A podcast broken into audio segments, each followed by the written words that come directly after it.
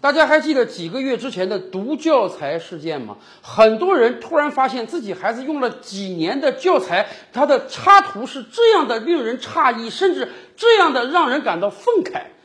很多七零后、八零后的童年，我们的教材中有非常非常多的传世佳品一般的插图，但是咱们想不到，我们的后辈今天使用的插图竟然是这样的丑化中国人。而且这则新闻出来之后，我们发现网民的力量实在是太强了。我们在全国各地各种各样的教材中都发现了特别多的问题。教育部公布了处罚决定，经过长时间的调查，确认这些教材真的是有问题，他们真的是读教材，而有二十七个人已经受到了各种各样的惩罚，包括人民教育出版社的总编已经被免职了，包括读教材插图的创作者以后没有资格再参与制。作教材，然而，当很多好朋友们听到这样的处罚结果之后啊，我们觉得是不是有点太轻了？因为毕竟教材是几亿中国儿童每天都要学习的最重要的一本书，在这样的一本书上竟然出现了这样的问题，而且根据相关的调查报告说啊，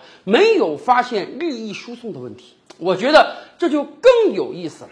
这些人到底为什么要把这样的毒插图放置在我们的教材中？如果他们只是为了钱，那我们倒是能够理解，为了赚钱吗？可今天教育部的调查说他们不是为了钱，那么好了，到底是他们的审美有问题，还是他们的脑子出了问题？有一种可能啊，很多人说，面对过去几十年欧美强势文化的侵略，我们很多文人学者他的。大脑是坏掉了的，他的审美是被人家影响了的，在他们心目中，只有白种人才是高贵的、可爱的、美丽的、大方的，而我们黄种人一个个就像他们画下的那种脑残儿童一样。如果他们的审美真的出现了这样重大的问题，那么以后所有拥有这样审美的文人学者还有没有资格给我们做教材？还有一种可能更可怕，那就是他们的审美是没有问题的，他们也懂得美丑善恶，他们也知。道道什么样子叫漂亮，什么样子叫丑陋，只不过